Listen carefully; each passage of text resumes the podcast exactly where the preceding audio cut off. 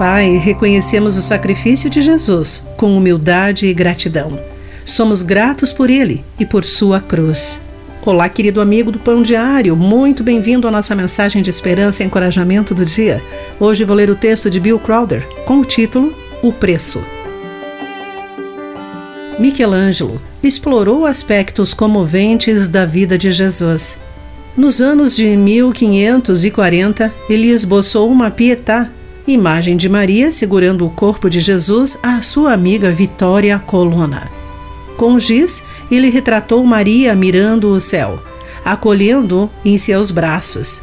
Atrás dela surge a viga vertical da cruz com as palavras do paraíso de Dante. Quanto sangue custou pouco, se atenta. O propósito do artista era profundo. Ao contemplarmos a morte de Jesus, devemos considerar o preço que ele pagou. Esse preço é captado em sua declaração pré-morte. Está consumado. De acordo com a leitura de João, capítulo 19, versículo 30. O termo para estar consumado, tetelestai, foi usado em vários sentidos. Mostrar que a conta estava paga.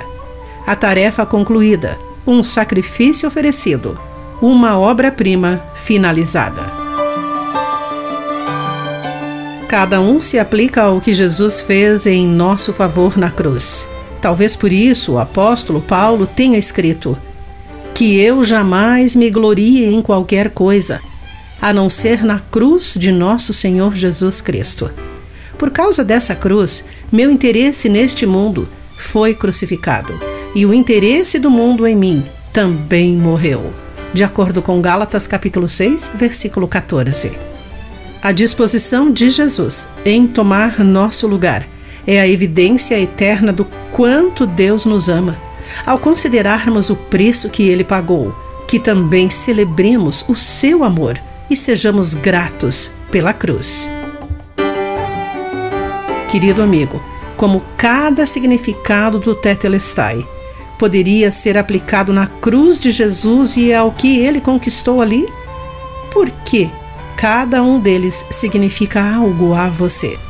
Pense sobre isso. Aqui foi Clarice Fogaça com a mensagem do dia.